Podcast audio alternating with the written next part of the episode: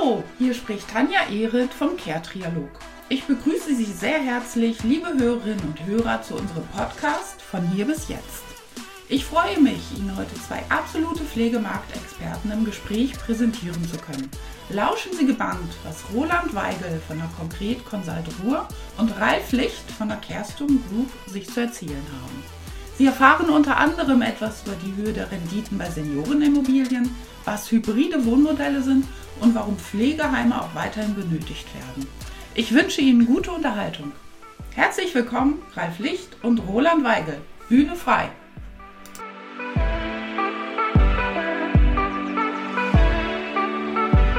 Erstmal Hallo, Herr Licht. Ähm, Hallo, Herr Weigel. Gut, vielleicht fangen wir damit gleich an.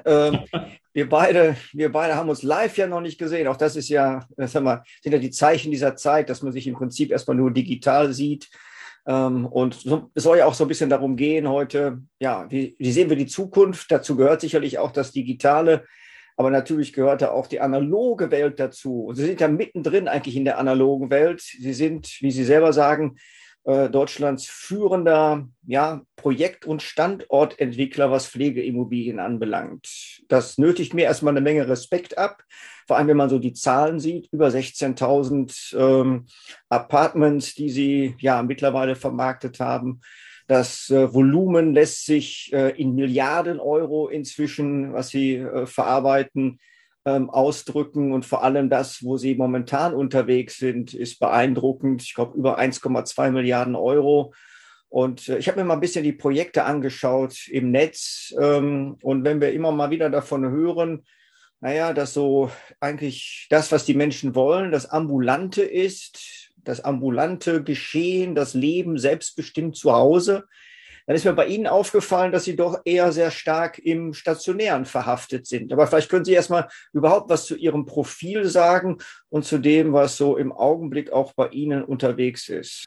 Herr Weigel, ja, vielen Dank. Ähm, ja, was, was machen wir eigentlich? Also Kerstin ist ja ein Produkt äh, aus zwei eigentlich ehemaligen Aufteilern, ähm, den beiden Marktführern äh, im Markt. Äh, wir haben uns zusammengetan vor einigen Jahren mit Private Equity Hintergrund und sind eigentlich mittlerweile Deutschlands führender Projektentwickler in diesem Bereich. Ja, wir haben momentan 36 Projekte, die ähm, im Bau sind ähm, und die nächsten stehen wieder vor der Tür. Wir haben uns äh, nochmal mit frischem Geld versorgt im letzten Jahr, ähm, haben nochmal, auch das können Sie nachlesen, nochmal 50 äh, Millionen Euro bekommen aus einem Konsortium, die wir hoffentlich gut anlegen und ähm, ja, bauen da sehr, sehr viel. Wir suchen bundesweit Grundstücke. Wir sind, sehen uns aber vor allen Dingen auch als äh, Plattform für Partnerschaften. Wir arbeiten mit vielen, vielen anderen Projektentwicklern in Deutschland zusammen. Ähm, das Thema Projektentwicklung, aber gerade auch das Thema stationäre Pflegeentwicklung oder aber auch überhaupt Seniorenentwicklung ist in der Regel immer ein sehr lokales Geschäft. Mhm. Und ähm, wir sehen uns, äh, und das ist auch eine unserer Stärken eben als Plattform, um auch sehr stark mit lokalen Entwicklern zusammenzuarbeiten. Mhm. Ähm, wenn Sie sagen, wir sind heute äh, noch im, im äh, stationären Bereich unterwegs, ja, das mag sein. Mhm. Ähm, ich bin felsenfest davon überzeugt und wenn Sie das so lange machen, das wird Ihnen nicht anders gehen, Herr Weigel, dann stellen sie sehr schnell fest, äh, dass wir zwar alle sehr gesund alt werden, aber wenn wir dann mal richtig alt werden, äh, ich hoffe, dass wir alle sehr alt werden können, dann beginnen irgendwann so Ü80 die morbiden Veränderungen. Und dann geht es manchmal sehr, sehr schnell. Und dann brauchen sie auf einmal für ihre Mutter, für ihren Vater, brauchen sie einen Platz, ähm, weil die ins Krankenhaus kommen, weil es irgendeine akute Geschichte gibt ähm, und äh, die Krankenhäuser dann eben ja, nachdem die Pauschalen dann abgerechnet sind in den Krankenhäusern, müssen die Patienten wieder raus äh, und dann brauchen sie einen Platz. Mhm. Und das sind meistens stationäre Pflegeplätze. Und wenn Sie sich mal die demografische Entwicklung in Deutschland anschauen, dann bin ich persönlich nach wie vor der Meinung, äh, dass auch diese stationären Plätze weiterhin ihren äh, Platz in der Gesellschaft haben werden. Denn sie können gar nicht so viel ambulant bauen, wie eigentlich gebraucht würde, aus meiner Sicht. Äh, und ähm, sie können auch nicht das, was die Politik gerne hätte, die Menschen ambulant zu Hause pflegen oder von zu Hause pflegen. Ähm, denn wenn unsere Eltern jetzt mit über 80 in Pflegeheime oder in, in äh, pflegebedürftig werden, dann sind wir als nachfolgende Generation ja auch schon in den mit End 50ern, Anfang 60ern. Ähm, und äh, wenn man sich dann mal äh, das in Deutschland anschaut, wie ist denn das eigentlich verteilt, äh, dann haben wir extrem viele Single-Haushalte, dann haben wir extrem viele Doppelverdiener. Wie soll denn das zu Hause gehen? Ähm, zu Hause wird es sowieso nicht funktionieren aus meiner Sicht. Und dann gibt es eben zwei Wohnformen. Das eine ist die stationäre und das andere ist die ambulante Wohnform. Mhm. Und in beiden tummeln wir uns mittlerweile. Aber ich bin felsenfest davon überzeugt, ähm, dass wir auch in zehn Jahren immer noch stationäre Häuser haben. Es kommt immer nur darauf an, wie sie dann aussehen. Weil mir ist zum Beispiel aufgefallen, Sie arbeiten ja mit, das finde ich erstmal auch äh, erstaunlich, mit sehr unterschiedlichen Betreibern. Also Sie haben ja keinen, keinen festen Betreiber, mit dem Sie jetzt quasi dann zusammenarbeiten, der dann anschließend die, die Einrichtungen bespielt, äh, die Sie bauen oder die Sie verkaufen, sondern das sind sehr verschiedene. Ähm, wie kriegen die dann an so einem Standort äh, Personal? Was ist das also, was da dann Sie Mitarbeitern versprechen, dass sie eben nicht in eine 0815 Einrichtung oder ein Unternehmen kommen, äh, sondern was ist das Besondere, worauf achten Sie da auch? Wir, wir kommen eigentlich von der ganz anderen Seite. Wir schauen uns natürlich zunächst mal die Bedarfe überhaupt an. Die Bedarfe sind eigentlich bundesweit sehr, sehr groß. Das Zweite, was wir uns anschauen, genau das, was Sie sagen, ähm, wie sieht denn eigentlich der Wettbewerb aus? Wo holt der Wettbewerb sein Personal her? Wie mhm. sieht die Kaufkraft in den jeweiligen äh, Umkreisen aus, im, im, im Einzugsgebiet? Ähm, ja, was habe ich überhaupt an, an, an Menschen, an, an, an Struktur in diesen Gebieten? Ähm, und dann äh, legen wir uns auf einen Standort fest. Äh, aber äh, was eben aus meiner Sicht in diese Häuser mittlerweile einzieht, und das finden Sie bei uns allen, bei, bei allen neuen Häusern, das sind innovative neue Gedanken, das sind neue Materialien, das sind sehr, sehr helle Häuser. Das sind in der Regel bodentiefe Fenster in allen Räumlichkeiten. Das sind ähm, wie soll ich sagen, durchstrukturierte Häuser, die eben nicht nur für die Bewohner ein, ein, ein Optimum an Nutzbarkeit bringen und an, an, an, an Wohlfühlcharakter oder an, an, an Wohlfühl. Ähm, Umgebung, sondern äh, am Ende auch für, für die Mitarbeiter. Und ich mhm. glaube, da, das wissen wir auch beide, es ist nicht schwer, ein neues Haus erstmal mit Mitarbeitern zu füllen. Das. Wichtige ist, äh, ja, Mitarbeiter finden das immer toll, wenn sie in einem neuen Haus arbeiten können, ein neues Unternehmen mit aufbauen können oder einen neuen Standort mit aufbauen können. Das Entscheidende ist aus meiner Sicht, dass diese Häuser, dass die Mitarbeiter danach auch bleiben. Mhm. Ähm, und äh, sich wohlfühlen in diesen Häusern. Und ähm, das, das, hat dann nichts mit dem Neuen zu tun. Das hat vor allen Dingen eben dann damit zu tun, dass diese Häuser eben andere Qualitäten haben, dass sie andere Strukturen haben, andere Wege haben. Ähm, vielleicht auch mehr Gemeinschaftsflächen haben, äh, besser strukturierte Gemeinschaftsflächen haben, ähm, vielleicht auch digitale Impacts haben in den Häusern. Wir haben, wir sehen, wir arbeiten natürlich mit sehr, sehr vielen Betreibern zusammen. Wir arbeiten mit rund 25 Betreibern in Deutschland zusammen, mit denen wir natürlich äh, immer wieder diskutieren. Wo geht denn die Reise hin? Wo wollt ihr hin als Betreiber? Wo mhm. grenzt ihr euch ab als Betreiber? Ähm, wo ist aber vielleicht auch dann die, die Schnittmenge mit anderen Betreibern? Und was muss vor allen Dingen in die Häuser einfließen, damit diese Häuser nicht nur heute funktionieren, für den Betreiber, sondern dass sie auch morgen noch funktionieren, sowohl für den Betreiber, für die Mitarbeiter, aber vor allen Dingen, und das ist uns eigentlich das Allerwichtigste, für die Bewohner und für die gesellschaft. Mhm. Und insofern äh, haben wir hier ein großes Team, was äh, sich eben auch damit auseinandersetzt. Mal so ein ganz kleines Beispiel. Ähm, ich nutze ich nutz das immer wieder, aber ich, äh, ich glaube, das, das, das bringt es ganz gut auf den Punkt. Wenn ein Bewohner morgens aufsteht, dann geht er in seine Nasszelle und macht sich fertig. Oh, Nasszelle. Mhm. Und dann beginnt der Tag. So, das, das war eigentlich so das Vokabular, äh, ja. als ich, äh, ja. äh, mit dem ich immer wieder konfrontiert werde. Also Sie haben den Insassen vergessen. Genau, da ist der Insasse jetzt vergessen. Also da, da haben Sie jetzt mehrere Worte drin, die, ja. die mir überhaupt nicht schmecken. Also lassen wir den Insassen außen vor. Das erste Wort ist das Thema Zelle.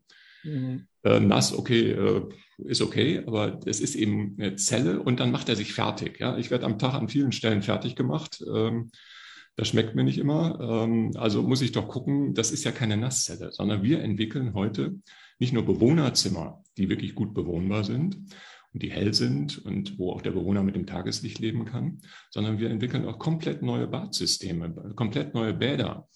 Es sind keine Nasszellen, es sind Bäder, in denen ich morgens gucke, ähm, dass ich mich wohlfühle und, und, und mich für den Tag präpariere. Mhm. Und ähm, ähm, da, solche Bäder sehen anders aus. Wir haben zum Beispiel diese ganzen Stangenwälder. Haltestangen hier, Haltestangen da, die Norm dort, die Norm dort, äh, da. Das haben wir alles äh, ein bisschen anders gemacht. Wir halten natürlich die Normen ein, aber entwickeln eben unsere Waschbecken und andere Themen komplett selber, um sie deutlich wohnlicher zu machen, um wegzukommen aus diesem Klinik-Klischee, um wegzukommen aus auch dieser klinischen Atmosphäre hin zu viel, viel mehr Wohnlichkeit, zu Praktikabilität und zu einer, ja, es ist ein bisschen überzogen vielleicht, aber hin zu Wohlfühloasen. Mhm. Ähm, und das ist sowohl für die Bewohner gut, das ist ähm, natürlich für die Angehörigen gut, weil sie sich gut fühlen, weil sie sehen, dass ihre Bewohner gut und, und ihre Angehörigen, Mütter, Väter gut aufgehoben sind. Aber es ist am Ende eben auch ein, ähm, eine tolle Situation für Mitarbeiter, mhm. denn wohlgelaunte Bewohner ähm, äh, äh, führen meistens auch zu gut gelaunten Mitarbeitern.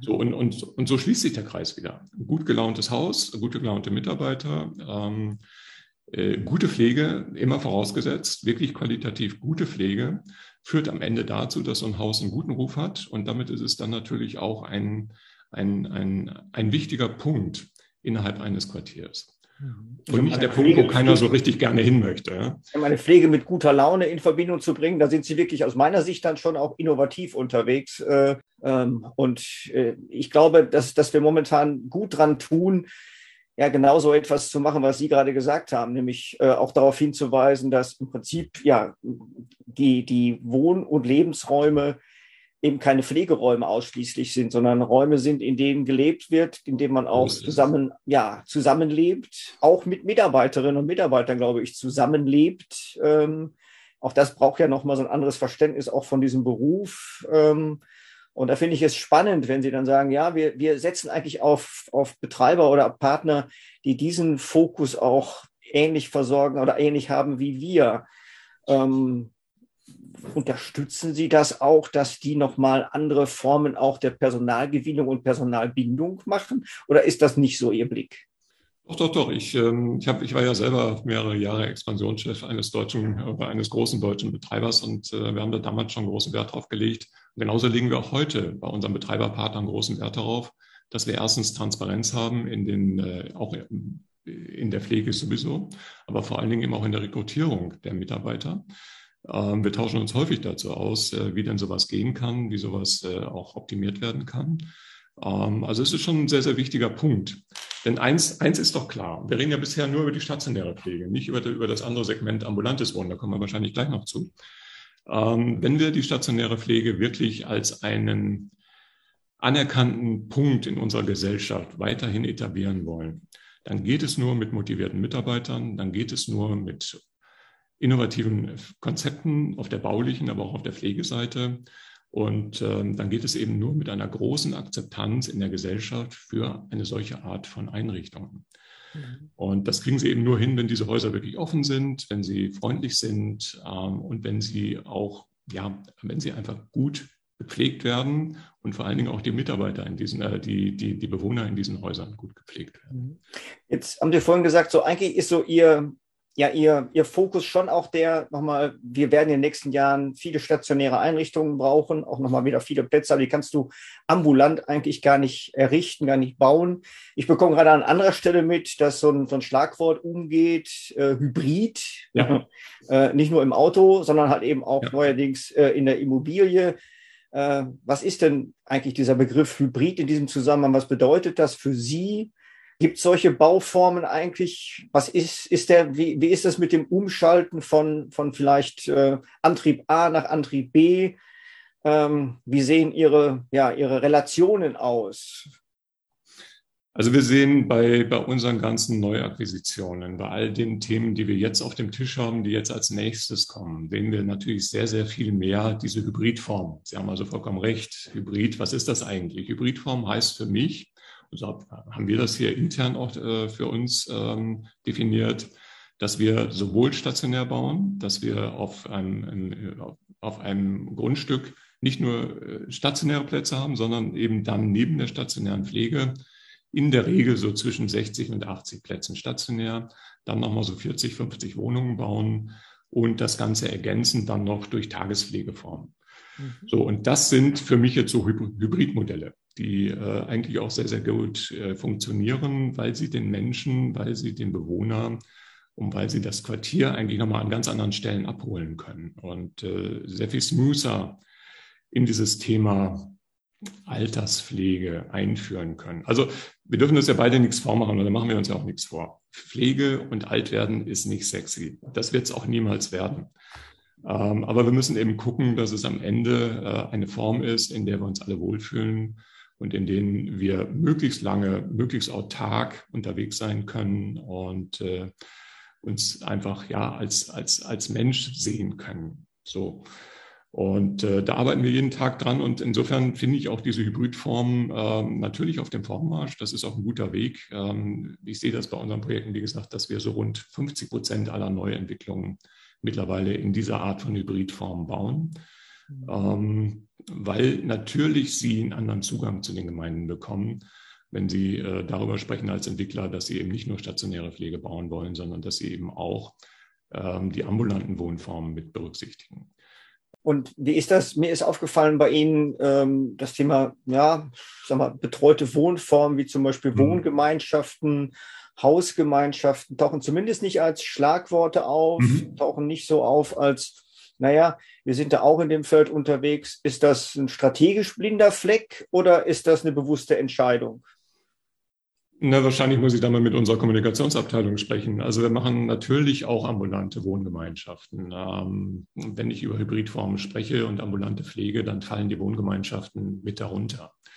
Ich selber bin noch nicht so davon überzeugt, dass die auf Dauer wirklich funktionieren werden. Ähm, für mich sind das eigentlich verkappte stationäre Pflegeplätze, ähm, denn sie bieten im Prinzip ja das gleiche Programm an und können das aber ja mit etwas weniger Personal fahren am Ende des Tages.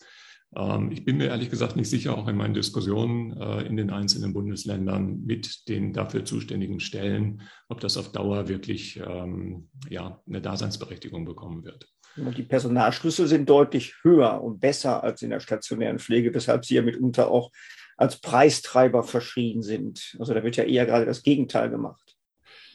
Ja, sehen wir auch, äh, aber dann sind es für uns in der Regel immer Intensivpflegeformen. Also dann ähm, haben wir, wir haben, wir haben, wir haben viele, viele ambulante WGs äh, mit unseren Betreibern zusammen, die wir dann auch zu Intensivpflege-WGs ausbauen, beziehungsweise direkt äh, auch als Intensivpflege-WGs nutzen und einrichten. Und dann haben Sie recht, dann haben Sie natürlich deutlich höheren Personalschutz. Ja, wobei ich bin in vielen Demenz-WGs unterwegs und mhm. äh, da haben wir eher auch, mhm. äh, ich sag mal, wirklich eine Regelversorgung es ist natürlich deshalb attraktiv, weil wir das gesamte Portfolio, ich sag mal, der ambulanten Unterstützungsbudgets aktivieren können. Und mhm. dann können wir uns mhm. es auch leisten, mehr Personal zu vorzuhalten und ja. auch es breiter aufzustellen. Das heißt also, den, den Personalmix größer zu machen und eben nicht auf so Dinge wie Fachkraftquote zu achten. Ja, ja, ist richtig. Ein interessanter Punkt in diesem Zusammenhang ist äh, die Diskussion, die auch äh, von Herrn Spahn vorangetrieben wird. Ähm, wir haben ja viele äh, Projekte und auch äh, Objekte momentan am Markt, Modelle, wo wir sehen, dass ähm, stationäre Pflege mit Tagespflege gemischt wird, auch ambulante WGs mit Tagespflege gemischt werden. Mhm und dann die sogenannte doppelstöckige Abrechnung kommt. Stapelleistungen, genau. Stapelleistungen, ja, genau so ein schönes Wort wie nass. Kampfbegriff, ja, ja, genau. Es ist äh, also immer herrlich, mit welchen Begriffen hier um sich geworfen wird. Ähm, ja, also ich, ich, betrachte das momentan noch mit einiger Skepsis. Äh, ich glaube, Herr Spahn hat recht, dass auf Dauer das ähm, finanziell gar nicht leistbar ist, dass beides abzurechnen ist. Man muss mal gucken, wie sich das weiterentwickelt. Also ich, ich stehe da noch so ein bisschen auf der Bremse bei unseren äh, Produkten, was gerade diese Stapelleistungen angeht.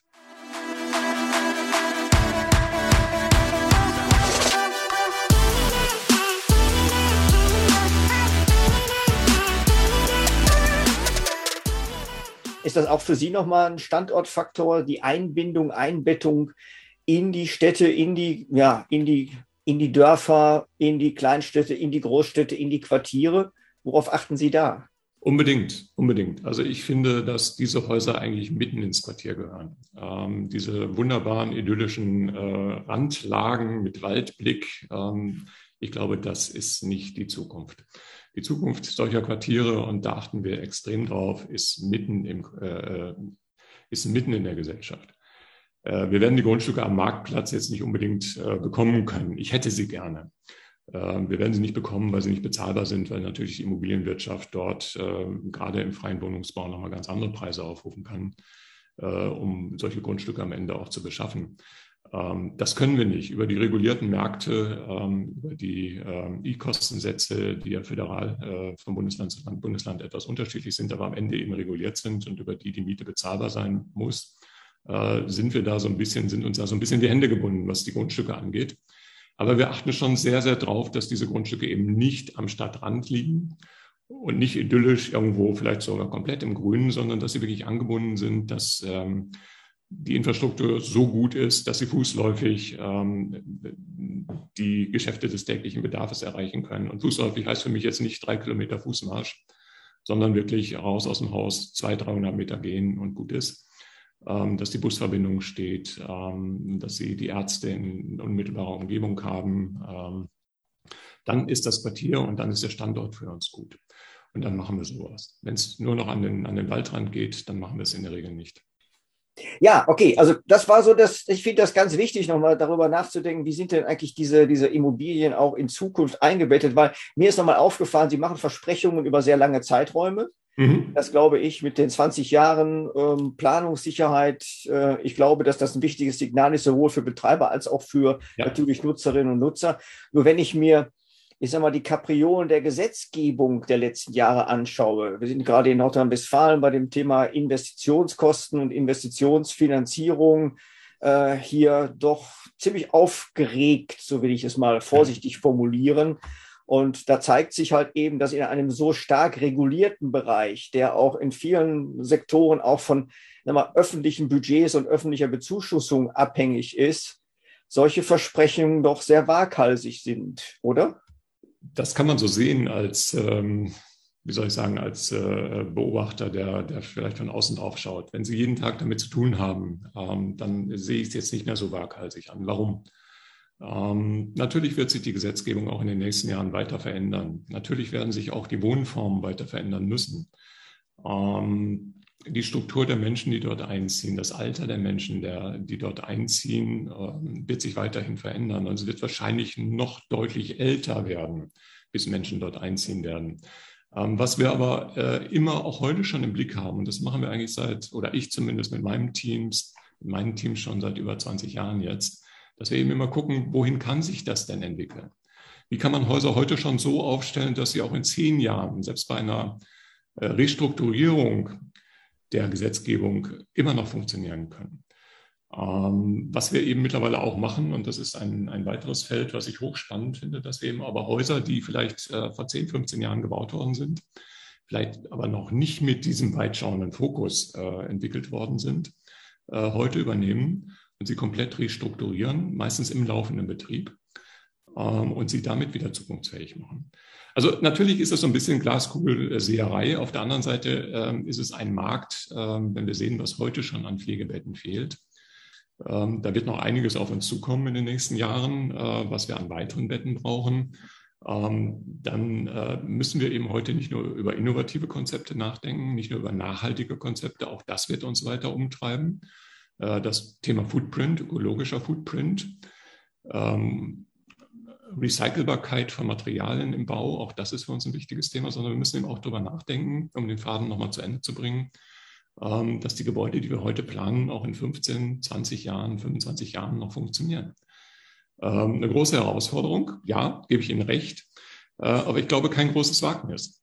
Und insofern stehe ich schon zu dem, wenn wir heute schreiben, dass Sie 20 Jahre Planungssicherheit haben und auch Kapitalsicherheit bei all unseren Kapitalanlegern, dann stehe ich da schon zu, weil wir uns eben sehr frühzeitig, wenn Immobilien, ähm, ja sagen wir mal so langsam ins Altertum geraten, schon damit auseinandersetzen, wie können wir sie refreshen, wie können wir sie refurbischen und wie können wir sie auf den neuesten Stand bringen. Mhm mit unseren äh, Eigentümern zusammen, aber vor allen Dingen äh, in, innerhalb unserer Strukturen, die wir bundesweit haben, mit unseren vielen Partnern draußen, ähm, sind wir da eigentlich auch einer der nicht nur Wegbereiter, sondern auch einer der Marktführer gerade in diesem Segment. Sind denn dann eigentlich auch Ihre Anleger, na, ich sag mal, Insider? Sie beschreiben so schön in Ihren äh, Publikationen, dass Sie so, naja, im Prinzip auch äh, der Projektentwickler und Standortentwickler für die Investoren aus der Mitte der Gesellschaft sind. Ja. Also im Prinzip von, naja, ich sag mal, jeder kann da investieren, der so ein bisschen was hat.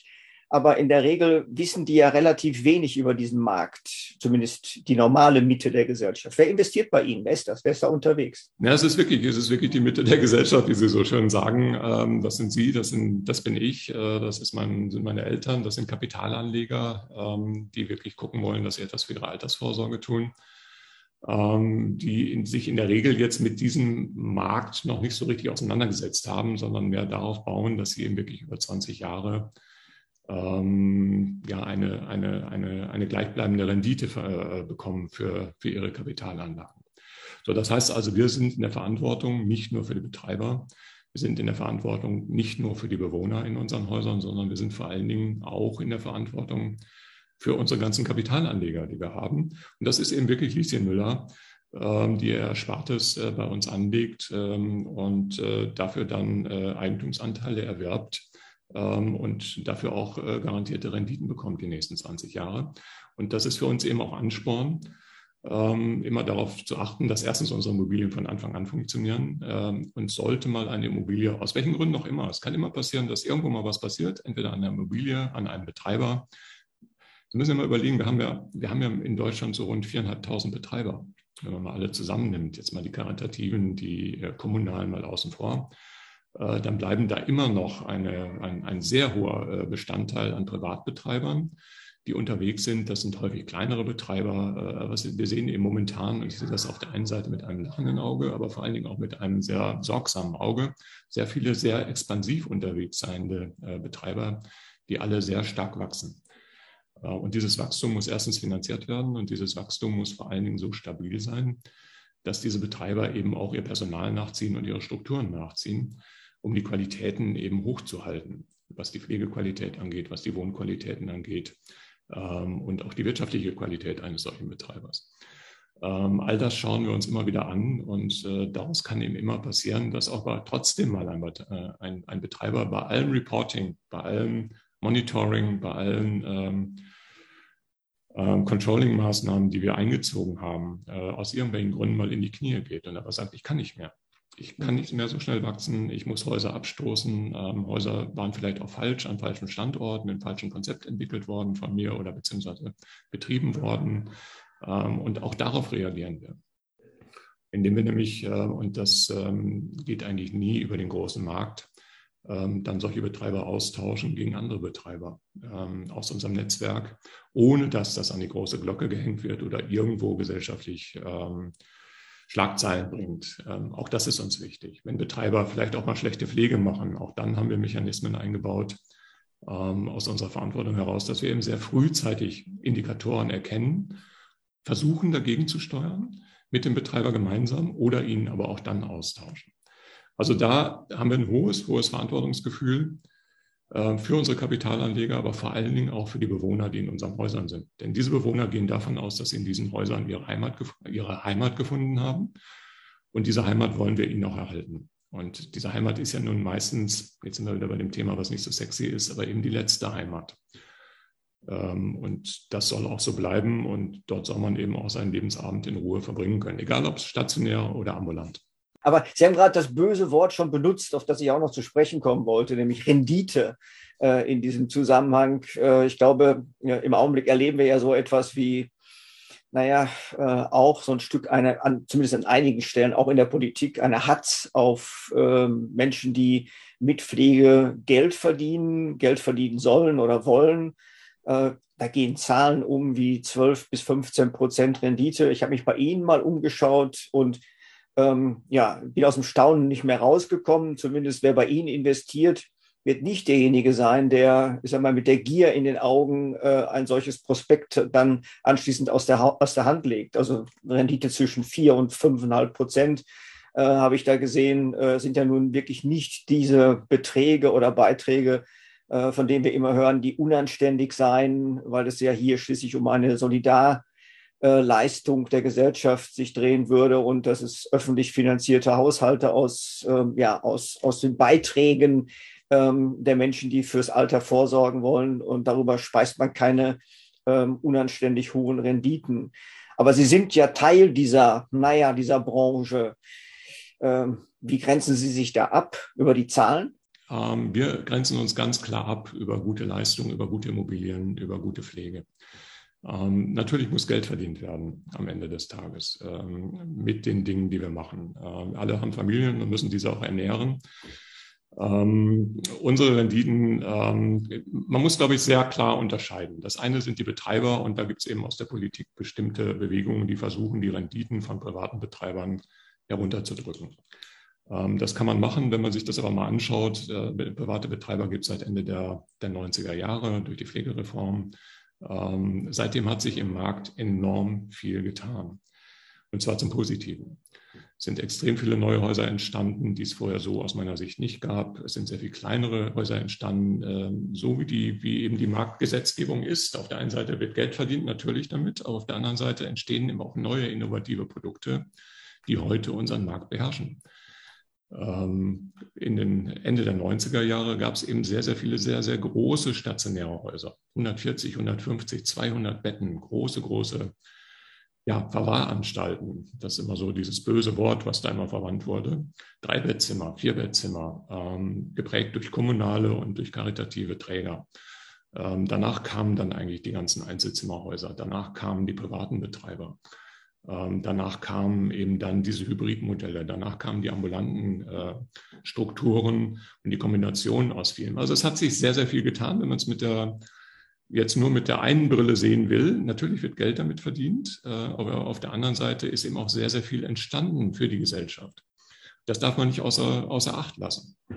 Und wir als Motor, der ja ganz, ganz vorne sitzt, wir entwickeln solche Häuser, wir suchen solche Standorte, wir entwickeln Konzepte dafür achten natürlich auf der einen Seite sehr darauf, dass wir jetzt nicht mit den, mit den bösen Buben der Branche zusammenarbeiten, sondern wirklich mit konstanten Unternehmen, mit gewachsenen Unternehmen, mit sehr soliden Unternehmen, äh, äh, auch kapitalmarktfähigen Unternehmen, beziehungsweise Unternehmen, die auch in der Lage sind, eben auf Dauer ähm, ihre Mieten bezahlen zu können, äh, die in der Lage sind, ihr Personal vernünftig zu bezahlen. Ähm, all das spielt ja damit rein.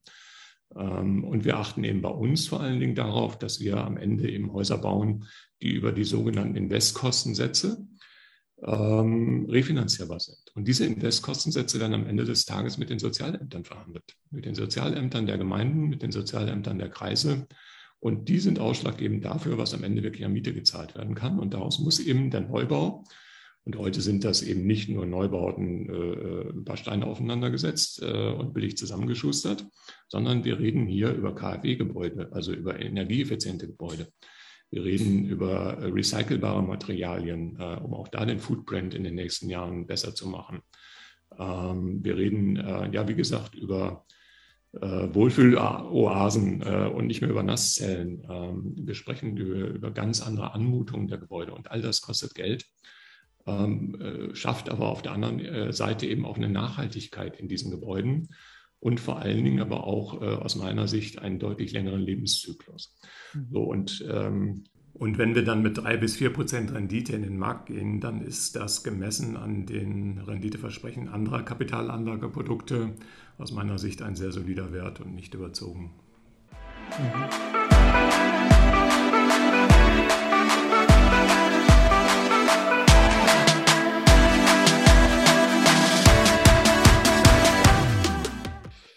Wenn Sie jetzt mal so ein bisschen, naja, den Blick nach, nach Berlin richten, wir sind momentan mitten in der, ich sag mal, in der Vorregierungsbildung. Ähm, die letzte Regierung hat sich ja überschlagen, zumindest was Gesetzeswerke anbelangt, ähm, hat sich auch überschlagen, nochmal zum Schluss auch ordentlich deutlich zu machen. Wir sorgen auch dafür, dass die Träger in stationären Einrichtungen und die Menschen in stationären Einrichtungen eben nicht weiter verängstigt werden, dass alles jetzt ambulant ist. Äh, zumindest wird es an vielen Stellen so gesehen, dass es eher so etwas gibt wie ein Revival der stationären Pflege, der stationären Versorgung. Ähm, von daher liegen Sie da auch ein Stückchen mit dem, was Sie ganz am Anfang gesagt haben, auch durchaus äh, im Trend. Aber wenn Sie mal sich jetzt anschauen, was da gerade auch verhandelt wird, was sind so Ihre Erwartungen und vielleicht auch so ein Stückchen Ihre Wünsche, Forderungen, will ich gar nicht sagen, ähm, an Politik? Gibt es da was? Oder würden Sie einfach sagen, lasst uns machen? Also als Unternehmer würde ich erstmal sagen, lasst uns weitermachen. Auf der anderen Seite, ähm, müssen wir, glaube ich, es schaffen, auch als Unternehmer, auch da sind wir gefordert äh, und da ist aber auch die Politik gefordert, dass wir weiter aufeinander zugehen. Ähm, ich glaube, es hilft uns nichts, wenn permanent geschossen wird gegen alle, die sich irgendwo engagieren im Bereich der Pflege, sei es nun im betrieblichen oder aber auch auf der immobilienwirtschaftlichen Seite. Es hilft aber auch nichts, ähm, wenn wir als Unternehmer das, was die Gesellschaft möchte, ignorieren. Was ich mir wünschen würde als Unternehmer, als äh, jemand, der bundesweit unterwegs ist, ähm, wäre, dass wir es schaffen, am Ende diese vielen, vielen unterschiedlichen föderalen Formen ein wenig mehr anzupassen. Ähm, ich glaube, dass wir alle ähm, mittlerweile ja äh, nicht nur ein dickes Buch bei uns haben, weil wir ja zu jedem Bundesland eine andere Heimmindestbauverordnung haben, in jedem äh, Bundesland eine andere Heim Gesetzgebung haben, äh, die wir alle im Kopf haben müssen, wenn wir solche Produkte und solche Projekte angehen.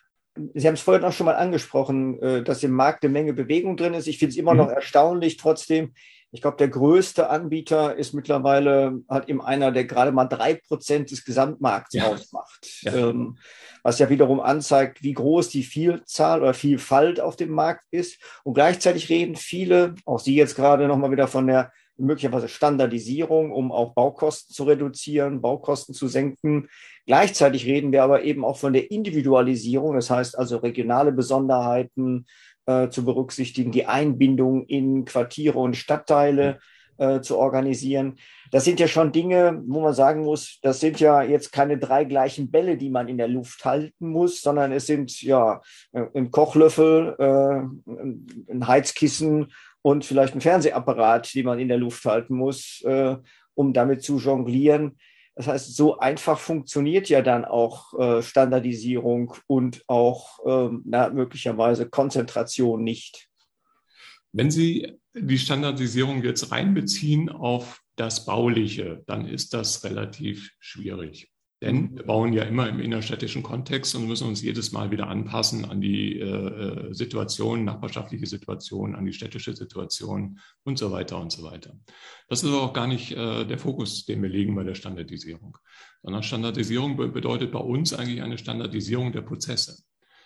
Ähm, wo wir eben äh, dadurch, dass wir eben so viel machen und auch das schon so lange machen und äh, da eben versuchen, sehr, sehr schlank zu sein, äh, sehr schnell mit unseren Betreibern ähm, oder mit den potenziellen Betreibern für einen Standort ein Konzept zu entwickeln und dieses Konzept dann durch unsere Prozesse zu schieben.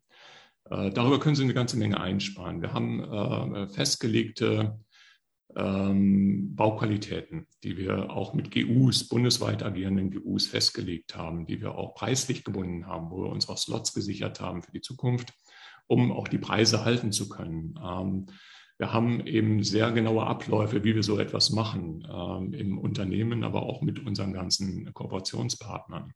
Und darüber können Sie äh, so viel Geld einsparen, dass wir auf der rein baulichen Seite wirklich äh, einen hohen Qualitätsstandard ansetzen können und auch auf der rein baulichen Seite gar nicht so wahnsinnig viel standardisieren müssen und auch gar nicht wollen, weil es auch gar nicht geht, genau wie Sie gesagt haben. Das alleine hilft uns aber schon ähm, durch die Prozessoptimierungen, durch die Kostenoptimierungen, ähm, durch einfach ein großes Team von Mitarbeitern, die schon sehr, sehr lange bei uns sind, die alle verstanden haben, wie das Thema Pflege funktioniert, wie auch das äh, Thema Pflegekonzeption funktioniert, die zum Teil sogar von Betreibern kommen und eben sehr genau wissen, wie auch Betreiber ticken und was eben genau passen muss, um ein solches Haus erfolgreich zu machen, ähm, sehen wir für uns große Vorteile und geben die auch gerne monetär dann weiter. So, das heißt, wir müssen jetzt nicht mit einem Produkt reich werden, ähm, sondern wir machen das äh, so, dass am Ende alle Spaß daran haben. Die Gemeinde, der Bewohner, der Mitarbeiter, der Betreiber, aber auch der Investor. Mhm. Und das funktioniert eigentlich zunehmend, äh, äh, funktioniert sowieso immer gut, aber auch zunehmend noch besser. Wie ist denn eigentlich Ihre Relation Neubau und Wohnen oder beziehungsweise Planen im Bestand? Weil darum geht es ja dann auch, mitunter Gebäude zu erhalten, die auch für, mal, für einen Stadtteil, für eine Region auch eine Bedeutung haben. Also Wohnen im oder Planen im Bestand. Wie sieht das im Vergleich zur Neubauplanung bei Ihnen aus? Also wir haben, äh, es ist interessant, dass Sie das fragen. Ähm, wir haben ungefähr, gerade auch in Nordrhein-Westfalen, äh, momentan einige Standorte, die wir uns anschauen. Wir haben insgesamt ungefähr 30 Prozent planen im Bestand und ungefähr 70 Prozent ja. wirklich Greenfield Developments. Wobei unter Greenfield Developments würde ich jetzt auch mal die äh, äh Entwicklungsprojekte äh, mit gruppieren, wo wir ganze Quartiere quasi um, äh, umwidmen von Industrie, alte Industriebrachen zu Wohnquartieren. Ähm, sowas haben wir gerade in Gewelsberg gemacht. Das machen wir jetzt an zwei, drei weiteren Standorten in Nordrhein-Westfalen. Und wir haben es gerade gesagt, wir schauen uns auch jetzt nicht in Gelsenkirchen, aber in, in den Umlandgemeinden oder sagen wir mal in den, in den Partnerstädten drumherum. Äh, die Umland haben wir hier nicht. Das eine oder andere Grundstück äh, an, auf denen auch Kirchen stehen. Ähm, ja. Und versuchen eben da diese Charakteristika ähm, der Kubaturen, äh, die Kirchen sind ja in der Regel dann, wie heißt das, entweiht, glaube ich, ähm, ähm, und können dann wieder weltlichen Dingen zugeführt werden, ähm, versuchen diese Kirchen zu erhalten und sie mit zu integrieren dann in eine Quartiersbebauung. Die Senioren brauchen Standorte, lukrative Standorte, attraktive Standorte in dem Quartier, in dem sie immer gewohnt haben. Und, äh, oder in der Gemeinde, in der sie groß geworden sind, in der sie gelebt haben. Sie wollen ja jetzt nicht äh, einen alten Baum verpflanzen am Ende des Tages in irgendein Quartier, äh, in einer der Großstädte. Ähm, da fühlt sich weder der Bewohner wohl noch ähm, hilft das irgendjemandem. Sondern wir schauen wirklich, lukrative Standorte sind für uns eben ähm, in, eigentlich in jeder Gemeinde, in der noch Bedarf ist. Mhm. Sie sehen das auch auf der Personalseite. Solange es äh, eine gute Infrastruktur gibt, in so, in, solange es ähm, vor allen Dingen eine gute verkehrliche Infrastruktur gibt, dann finden Sie auch genügend Personal auf dem Land. Ähm, und diese Standorte sind uns genauso wichtig, wenn nicht sogar wichtiger als die großen Metropolen. Denn sie finden vor allen Dingen auch Wohnraum für Personal, der noch bezahlbar ist. Und deswegen finde ich es total spannend, auch in Ihr Portfolio mal zu schauen. Ähm, da sind ja eben auch doch viele relativ, ja, in Anführungszeichen, eher kleinstädtische Milieus, genau. die Sie da ansprechen und wo Sie unterwegs sind. Und das ist vielleicht auch so der Markt der Zukunft, ähm, um dann halt eben auch Menschen, die aus der Stadt rausziehen, dann dort auch einen Arbeitsplatz anbieten zu können, der dann auch noch attraktiv ist.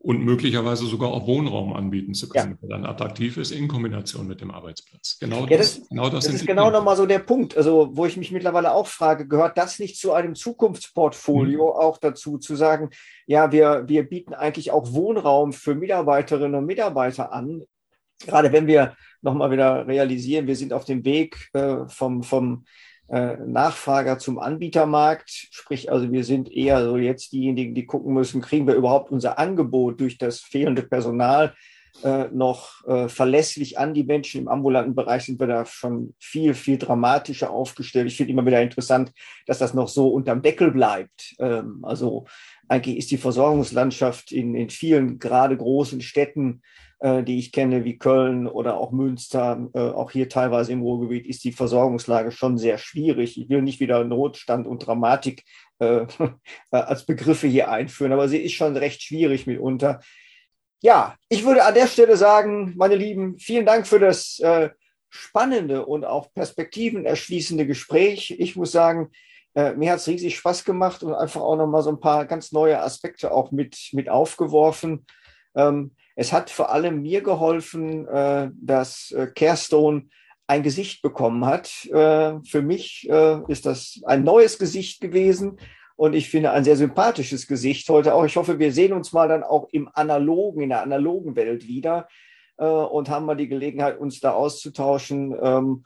Und ich werde mir auf jeden Fall jetzt äh, nochmal mit einer anderen Brille die Projekte anschauen, die Carestone gerade auf den Weg bringt. Vielen Dank für das Gespräch und äh, wir schalten zurück in die angeschlossenen Funkhäuser. Herr Weigel, vielen Dank dafür. Ähm, auch an Frau Ehret. Äh, mir hat das sehr, sehr viel Spaß gemacht. Ich würde den Austausch gerne mit Ihnen weiterführen. Ich glaube, dass wir uns noch äh, an vielen Stellen gegenseitig bereichern können.